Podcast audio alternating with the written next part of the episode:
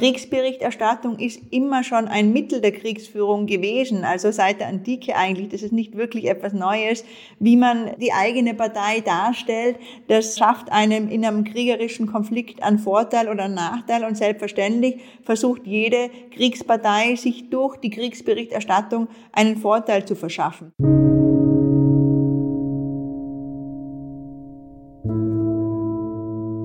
Krieg und Frieden der Podcast zur Furche-Serie. Willkommen zu Teil 9 unserer Furche-Serie Krieg und Frieden. Wöchentlich beschäftigen wir uns hier mit den Themen Frieden, Sicherheit und Verteidigung angesichts des russischen Angriffskrieges in der Ukraine. Mein Name ist Margit Ehrenhöfer, ich bin Digitalredakteurin der Furche. Krieg ohne Medien gibt es nicht. Medien sind zur Wahrheitsfindung notwendig. Das zeigt sich jetzt gerade wieder im Ukraine-Krieg. Aber Medien werden auch zum Spielball von Propaganda der Kriegsparteien. Können JournalistInnen ihrem Anspruch als unabhängige Beobachter im Krieg überhaupt gerecht werden? Muss man als Journalistin neutral bleiben, wenn ein Aggressor wie Russland einfach in ein anderes Land einmarschiert? Und welche Rollen spielen eigentlich die sozialen Medien in der Kriegsberichterstattung? Otto Friedrich ist bei der Furche für Medien zuständig und hat sich mit diesen Fragen beschäftigt. Im Gespräch mit ihm ist Claudia Paganini, Professorin für Medienethik an der Philosophischen Hochschule München. Claudia Paganini ist Professorin für Medienethik an der Hochschule für Philosophie in München und wir sprechen heute miteinander über Medien im Krieg. Guten Tag, Frau Professor Paganini. Im Krieg stirbt die Wahrheit zuerst. Dieses Zitat eines äh, US-amerikanischen Senators stammt aus der Zeit des beginnenden Ersten Weltkriegs und sie, und man könnte es heute genauso verwenden. Was bedeutet das für Medien, die ja irgendwie im Dienst an der Wahrheit stehen sollten? Die Wahrheit ist im Journalismus praktisch die klassische Forderung schlechthin. Der, der Ausspruch, dass sie im Krieg zuerst stirbt, sagt sehr viel darüber aus, dass Wahrheit eben auch perspektivisch ist. Und ich denke, dass wir in der heutigen Zeit uns auch außerhalb von einem Kriegskontext dessen stärker bewusst sind. Ja, also in der Zeit, aus der das Zitat stammt, da ähm, ist damit tatsächlich dieses, dieses, diese Perspektivität der Wahrheit zum Ausdruck gebracht worden. Ich meine aber, dass wir das heute gar nicht mehr unbedingt brauchen, weil die Wahrheit mehr und mehr durch die Forderung nach Transparenz abgelöst wird. Ja, weil nicht nur innerhalb der Wissenschaft man einfach andere Wahrheitskonzeptionen vertritt, die eben unterschiedliche Perspektiven und Blickwinkel zulassen, aber auch in der, in der, bei den Konsumenten, in der Bevölkerung sich da ein, ein Stück weit eine Sensibilität eingestellt hat, dass es die Wahrheit als solche vielleicht gar nicht gibt. Wenn man das jetzt konkret auf diese äh, Ereignisse in der Ukraine umlegt, was bedeutet das dafür? Wenn wir nach der Wahrheit im Ukraine-Krieg fragen, dann denke ich, gibt es da verschiedene Arten von Wahrheit, die wir suchen oder die wir erwarten können. Einmal eine Wahrheit hinsichtlich dessen, wie die Anteile der, der Kriegsparteien sind an den aktuellen Ereignissen, wer wofür verantwortlich ist, wie Zusammenhänge genau zu denken sind. Und äh, da denke ich, dass es für Laien aus einer Außenperspektive wahrscheinlich schwierig ist, sich ein umfassendes Bild zu machen. Das, was uns alle aber eigentlich am meisten beschäftigt, sind die schrecklichen Verbrechen an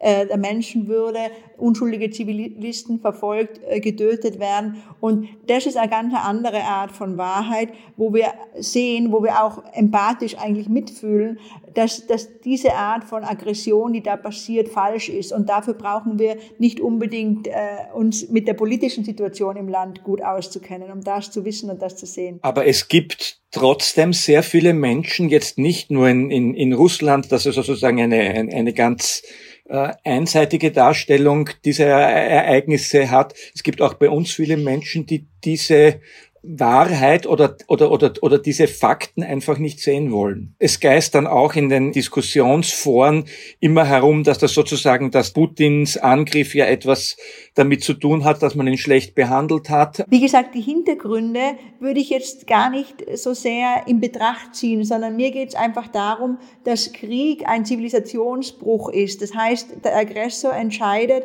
den Raum des friedlichen Argumentierens, der friedlichen Streitkultur zu verlassen Waffengewalt anzuwenden, Menschen zu verletzen und zu töten. Und diesen Schritt hat Putin nun einmal getan. Also er ist der klare Aggressor. Und um zu wissen, dass ein solches Verhalten falsch ist, brauche ich nicht unbedingt die Hintergründe äh, im Detail verstehen und nachvollziehen zu können. Denn egal, ähm, was für Gründe er auch immer hat, er hätte sie eben in diesem Raum des friedlichen Argumentierens weiter versuchen müssen zu lösen und hätte diesen Schritt nicht tun dürfen. Jetzt ist das auf der einen Seite klar, dass das so, so geschehen ist. Auf der anderen Seite kämpft natürlich auch die Ukraine mit ähm, einer Wahrheit oder man kann auch sagen mit einer Propaganda, um die Berichterstattung in ihrem Sinn hinzubekommen. Ist das jetzt eine andere Dimension? Ist das jetzt legitim, dass das so ist? Und wie geht man damit um? Das ist klar, ja. Also ähm, Kriegsberichterstattung ist immer schon ein Mittel der Kriegsführung gewesen. Also seit der Antike eigentlich. Das ist nicht wirklich etwas Neues. Wie man die eigene Partei darstellt, das äh, schafft einem in einem kriegerischen Konflikt einen Vorteil oder einen Nachteil. Und selbstverständlich versucht jede Kriegspartei, sich durch die Kriegsberichterstattung einen Vorteil zu verschaffen. Da versuchen aber ja die europäischen Medien sehr wohl differenziert umzugehen mit dem Material, was man auch aus der Ukraine bekommt habe ich den Eindruck. Und wenn wir jetzt nach der moralischen Legitimität fragen, dann würde ich schon sagen, die Situation, in der die Ukraine sich befindet, ist eine Situation der Selbstverteidigung. Das heißt, die sind kriegerisch angegriffen worden und wir haben verschiedene Kriterien in der Tradition, die im Zusammenhang mit dem sogenannten gerechten Krieg herausgearbeitet worden sind. Also wann darf man eben zum Beispiel einen Verteidigungskrieg führen? Ich persönlich würde trotzdem nicht von einem gerechten Krieg sprechen, aber vielleicht von einem legitimen Krieg. Und da fällt die Ukraine mit ihrer konkreten Situation auf jeden Fall hinein. Und insofern ist es sicherlich auch legitim, in einem bestimmten Rahmen Berichterstattung im eigenen Interesse zu optimieren, sofern es nicht äh, in äh, unwahre Tatsachen dann sind, die verbreitet werden oder äh, das zu stark ins Manipulative geht.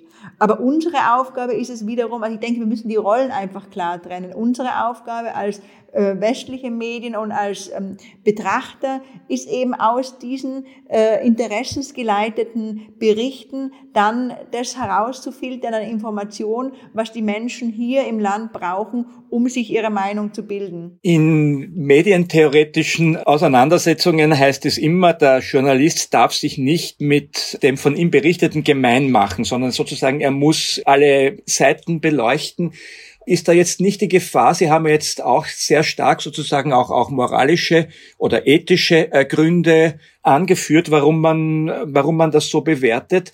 Äh, kann ein Journalist jetzt in diesem Konflikt irgendwie draußen stehen und, und so tun, als ob er jetzt einfach ohne Einordnung oder ohne moralische Bewertung das Ganze berichtet? Ich denke, das hängt sehr stark vom, vom Charakter des einzelnen Journalisten ab. Es gibt vielleicht wirklich auch Journalistinnen, die emotional weniger beteiligt sind, die auch weniger diesen Impuls verspüren, wie momentan, denke ich doch, die meisten wirklich auch gegen Krieg zu mobilisieren. Ja, also es mag durchaus auch sein, dass das Einzelne sich selber eher als nüchterne Betrachter sehen, ohne jetzt einen Appellcharakter in ihre Texte oder Bilder hineinlegen zu wollen. Ich denke, äh, guter Journalismus braucht diese unterschiedlichen Charaktere. Das, was wir de facto sehen, ist, dass die meisten Journalisten hier sehr wohl jetzt irgendwo werten, was einfach sehr natürlich ist, ja, weil eben ganz basale, ganz elementare Menschenrechte tagtäglich massiv äh, missbraucht werden, weil Menschen leiden, Menschen sterben. Und da ist es meiner Meinung nach auch legitim, sich zu positionieren, aber es gibt genauso die anderen, die versuchen, selbst hier keine Positionierung vorzunehmen. Und ich denke eben, es braucht sie beide, um, um ein entsprechend ausgewogenes Bild auch zu bekommen. Wo ich aber davor warnen würde, ist, äh, wenn äh, Journalismus zum Aktivismus wird. Ja, also wenn man tatsächlich dann sehr stark ins Beeinflussen geht, weil letztlich sollten eben die Bürgerinnen sich ihre Meinung bilden anhand der Informationen und nicht die Meinung schon präsentiert bekommen, so dass sie eben nur noch äh, Ja und Amen sagen müssen. Aber lässt sich zum Beispiel die Aggression Putins, die kann man ja irgendwie, man kann jetzt nicht so berichten und äh, indem man sagt, okay, da gibt jetzt den Putin, der sagt das und es gibt den Zelensky, der sagt das gerade aus einer Perspektive von außen kann man das ja nicht gleichwertig nebeneinander stehen lassen. Ja, ich würde noch einmal unterscheiden zwischen dem, was Putin und Zelensky jetzt sagen, argumentieren und zwischen dem, was de facto passiert. Also wir haben einen Aggressor, der einen Zivilisationsbruch begangen hat, der bewusst den Raum des friedlichen Argumentierens verlassen hat. Und dazu, äh, wenn ich in einer Gesellschaft lebe, die sich eben auf bestimmte Grundwerte verständigt und auch diese Werte selber teile, dazu kann ich nicht neutral sein. Das andere ist, was, was inhaltlich gesprochen argumentiert wird. Da kann man sehr wohl den Anspruch haben, alle Positionen möglichst differenziert und so darzustellen, wie sie der jeweilige, äh, die jeweilige Person auch gemeint hat. Ja, also das sind einfach wirklich ganz grundunterschiedliche Dinge, die wir nicht zusammenmischen dürfen. Eine Entwicklung, die man jetzt gerade in der medialen Auseinandersetzung um diesen Krieg äh, beobachten kann, ist, dass es immer schneller und immer diverser ist, was an Informationen kommt. Ich erinnere mich an den ersten Golfkrieg, als äh, die großen Nachrichtensender aufgekommen sind. Damals war sozusagen das erste Mal, dass in Echtzeit äh, Kriegsereignisse in die, in die Wohnzimmer gekommen sind. Das ist aber jetzt auch schon 30 Jahre etwa her. Jetzt ist es nicht nur so, dass wir Nachrichtensender haben, sondern wir haben Leute, die ein Handy aufdrehen können und die irgendetwas berichten können. Man spricht auch so vom ersten äh, Social-Media-Krieg. Äh, wie würden Sie das äh, sehen? Tatsächlich ist es so, dass äh, Social Media eine ähm, Beschleunigung mit sich gebracht hat.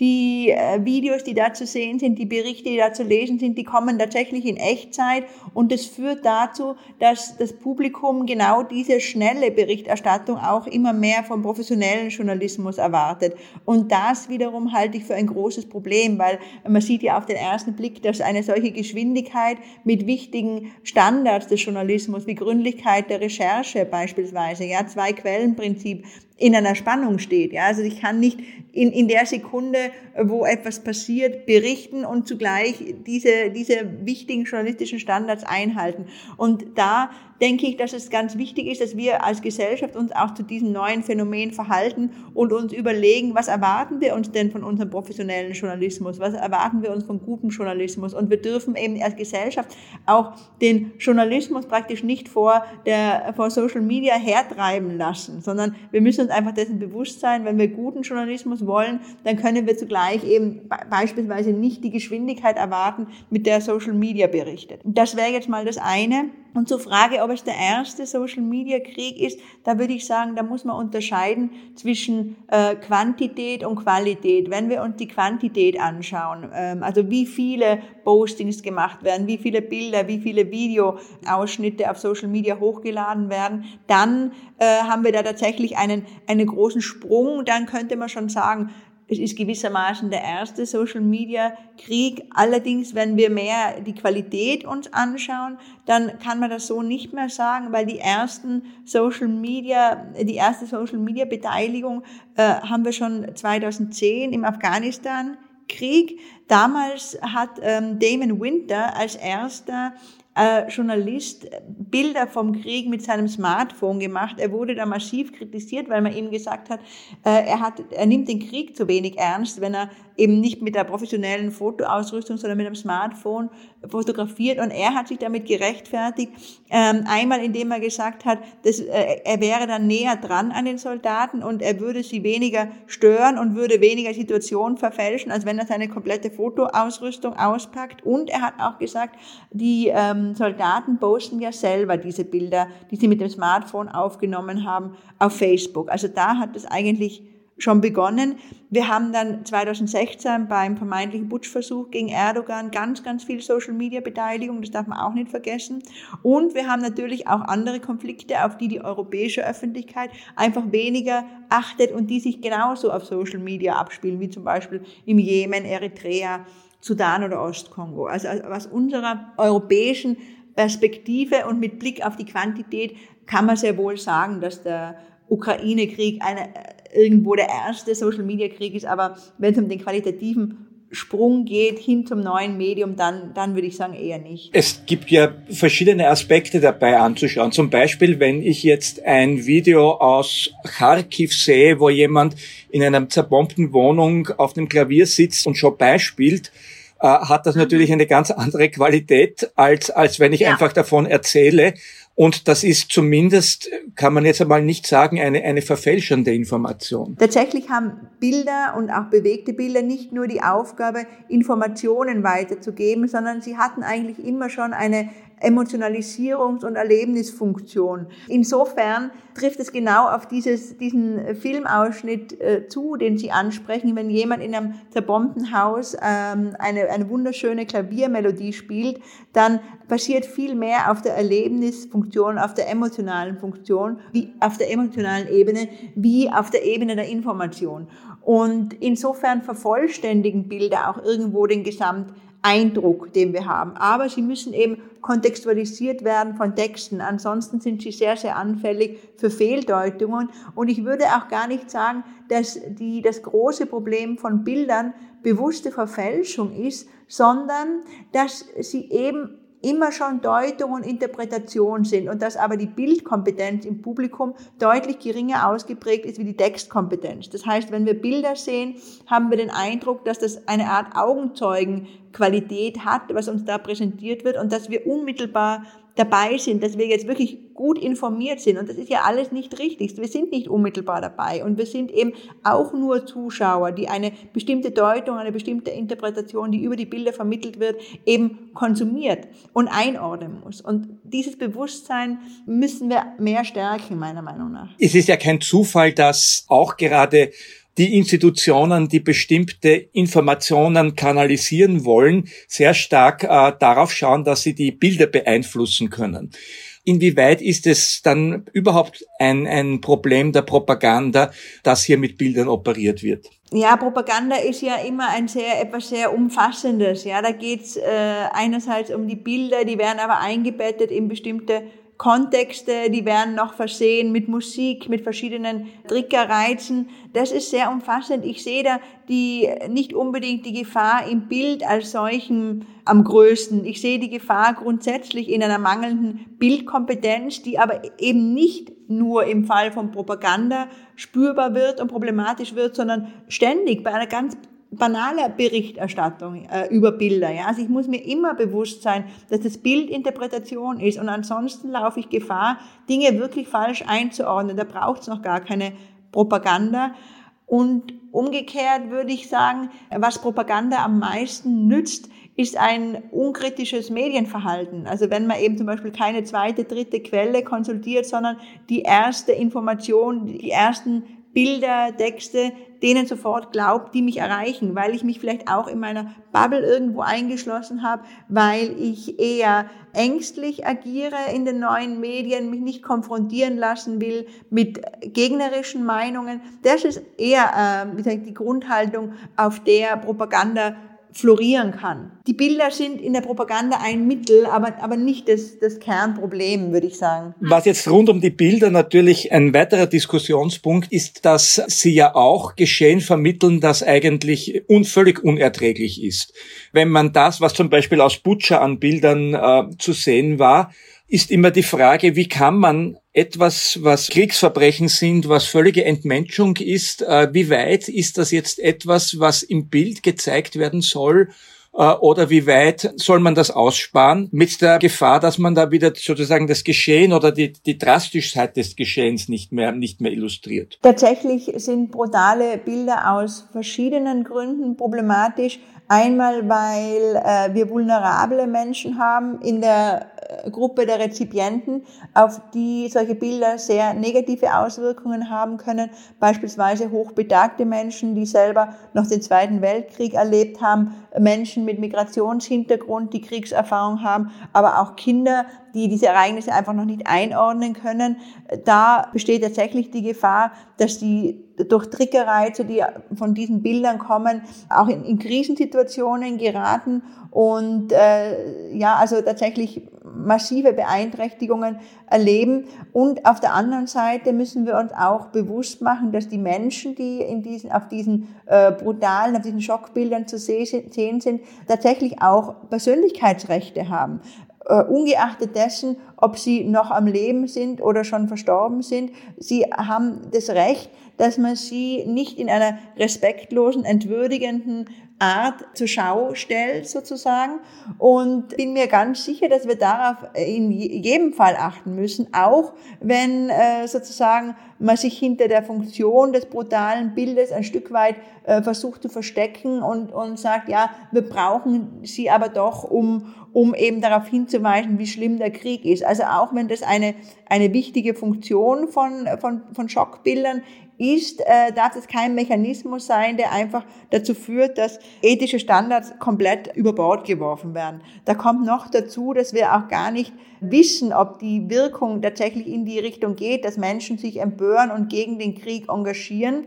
Es kann nämlich auch genau das Gegenteil der Fall sein, dass Menschen, die emotional von bestimmten Bildern überfordert werden, sich dann zurückziehen und davon gar nichts mehr wissen wollen oder eventuell sogar den Vorwurf äußern, dass das alles Fake und Manipulation sei. Und wenn ich da eben ein Beispiel kurz nennen darf, wir haben genau das in der Corona-Zeit erlebt. Die Bilder von den Konvois mit den Särgen bei Bergamo, die sind sehr gezielt eingesetzt worden, durchaus auch von Regierungsseite, sind bei Pressekonferenzen eingeblendet worden, um der Bevölkerung zu zeigen, die Bedrohung durch diesen Virus ist tatsächlich sehr ernst und wir alle müssen uns an die Maßnahmen halten. Ja. Allerdings wissen wissen wir, dass diese Bilder äh, viele Menschen derart schockiert haben, dass sie sich dann komplett von der Debatte zurückgezogen haben oder eben diesen Fake-Vorwurf gestellt haben, geäußert haben. Und immer wieder in den, bei den verschiedenen Veranstaltungen von äh, Corona-Maßnahmen Gegnern kommen auch diese Bilder von Bergamo wieder vor,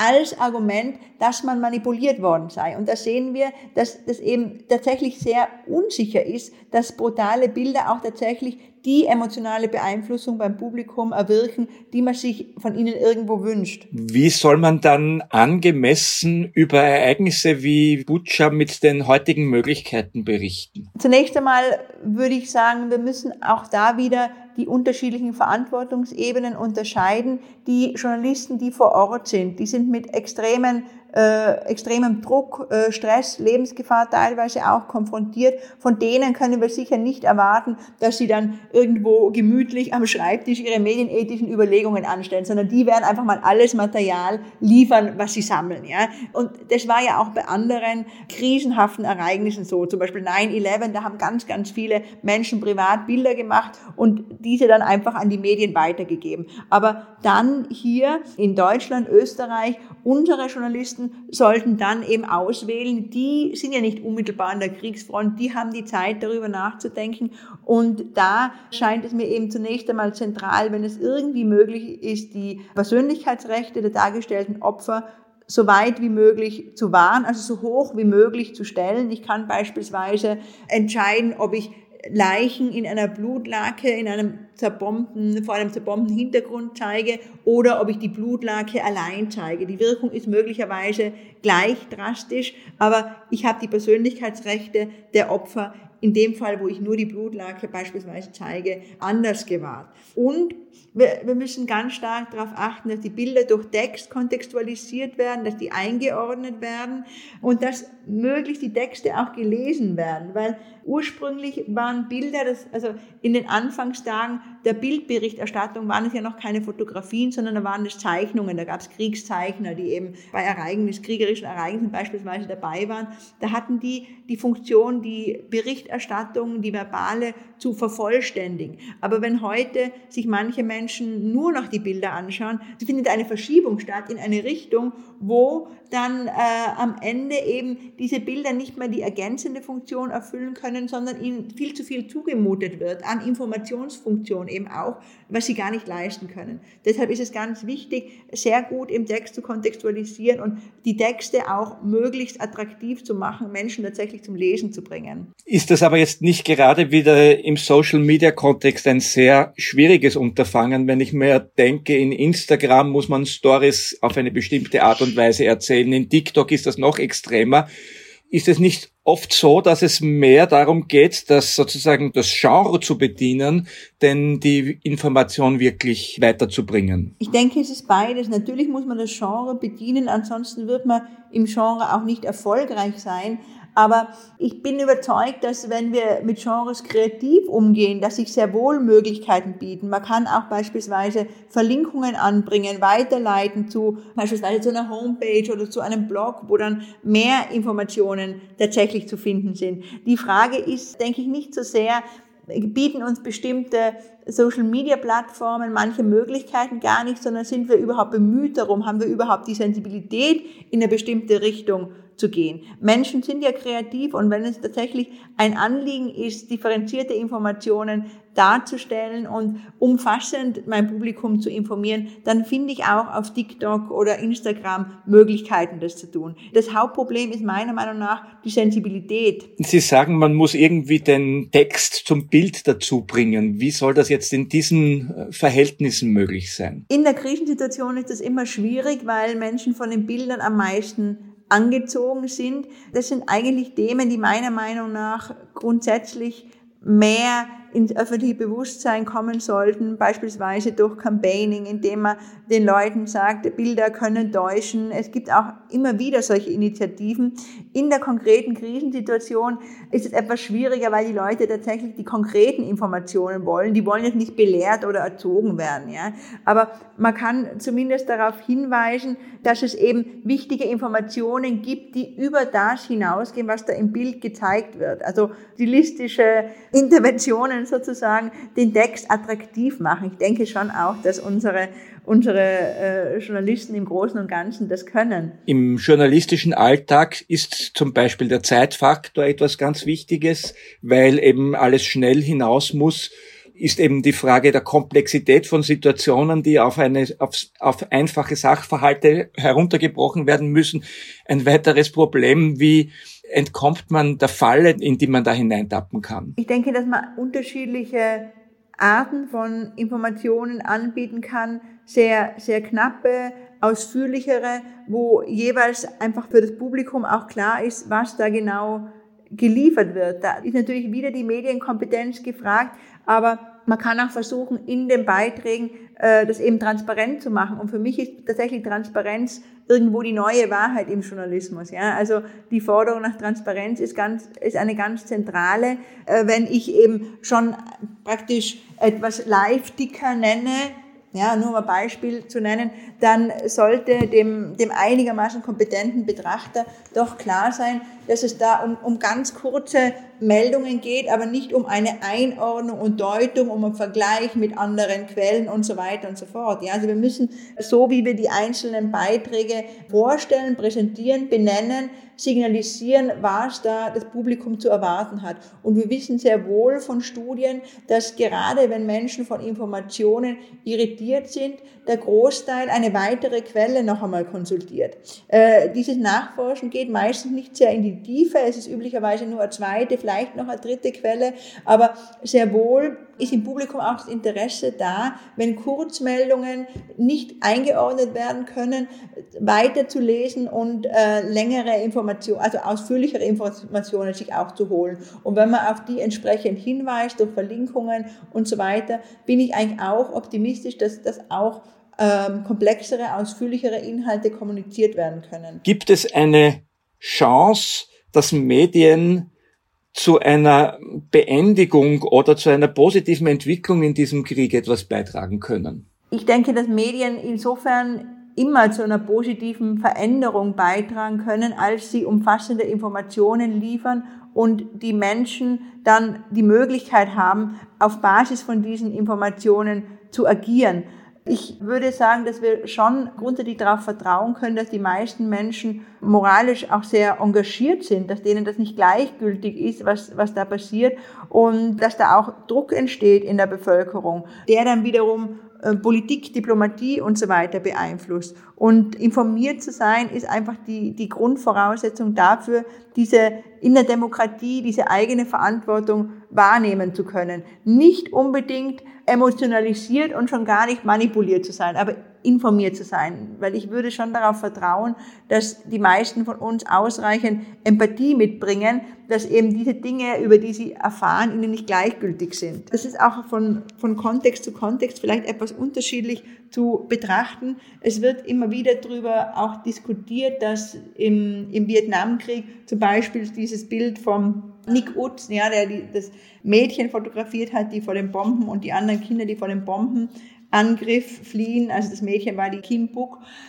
Dass, dass das wesentlich zur Verkürzung des Kriegs beigetragen hat. Aber die Situation war in meinen Augen eine andere, weil damals in den USA noch ein, eine äh, Art Kriegseuphorie geherrscht hat. Ja, weil man sich eben nach dem Zweiten Weltkrieg hat man sich selbst sozusagen als, als gute Kriegspartei äh, empfunden und eine kritische Haltung gegenüber dem Krieg war nur sehr, sehr minimal vertreten. Und Bilder wie diese haben dazu geführt, dass in der US-amerikanischen Bevölkerung viele Menschen umgedacht haben und die ersten großen Kriegsproteste entstanden sind. Heute sind wir in einer anderen Situation. Wir leben in einer Gesellschaft, die sich darüber einig ist, dass Krieg etwas Schlechtes ist. Also wir müssen die Menschen nicht mehr unbedingt schockieren und sie damit dazu bringen, dass sie Krieg für schlecht halten. Wir müssen sie dazu bringen, dass sie sich engagieren und dass sie eben sich nicht abschotten und sagen, das, das ist mir gleichgültig, Hauptsache wir bekommen hier bei uns in Österreich oder Deutschland nichts davon mit.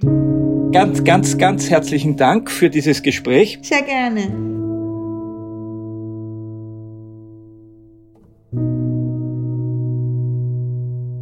Das war die neunte Folge unserer Furche-Serie Krieg und Frieden. Auf furche.at slash podcast findet ihr alle weiteren Folgen zum Nachhören. Das Interview mit Claudia Paganini und weitere Artikel zum Thema Medien im Krieg gibt es in der aktuellen Furche und auf www.furche.at. Den genauen Link dazu gibt es wie immer im Infotext. Wenn euch die Folge gefallen hat, gebt uns gerne 5 Sterne auf der Podcast-Plattform eurer Wahl, schreibt uns einen Kommentar oder unterstützt uns auch gerne mit einem Furche-Abo. Ganz einfach auf furche.at slash Abo. Mein Name ist Margit Ehrenhöfer. Ich bedanke mich fürs Zuhören. Bis bald.